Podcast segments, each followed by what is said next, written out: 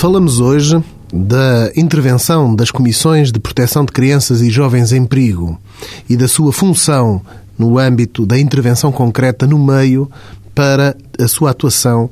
em matéria de proteção das crianças. As comissões são constituídas por equipas pluridisciplinares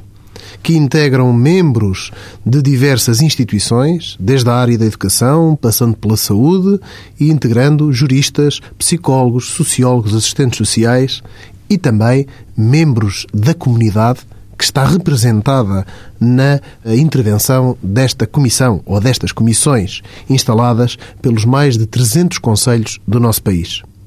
A sua função é intervir a dois níveis. No âmbito da comissão alargada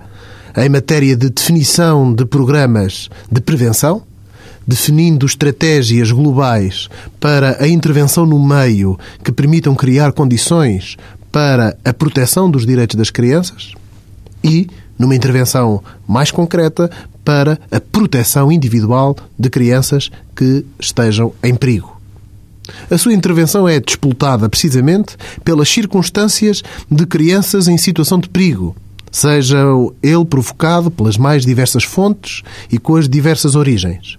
A sua intervenção passa por envolver as famílias, que numa primeira fase conferem consentimento às comissões para intervir, e numa segunda fase negociam com a Comissão a definição de uma medida que defina uma forma de proteção daquela criança. A sua intervenção visa sempre três objetivos afastar a situação concreta de perigo em que a criança se encontra, definir circunstâncias para a recuperação física e emocional da criança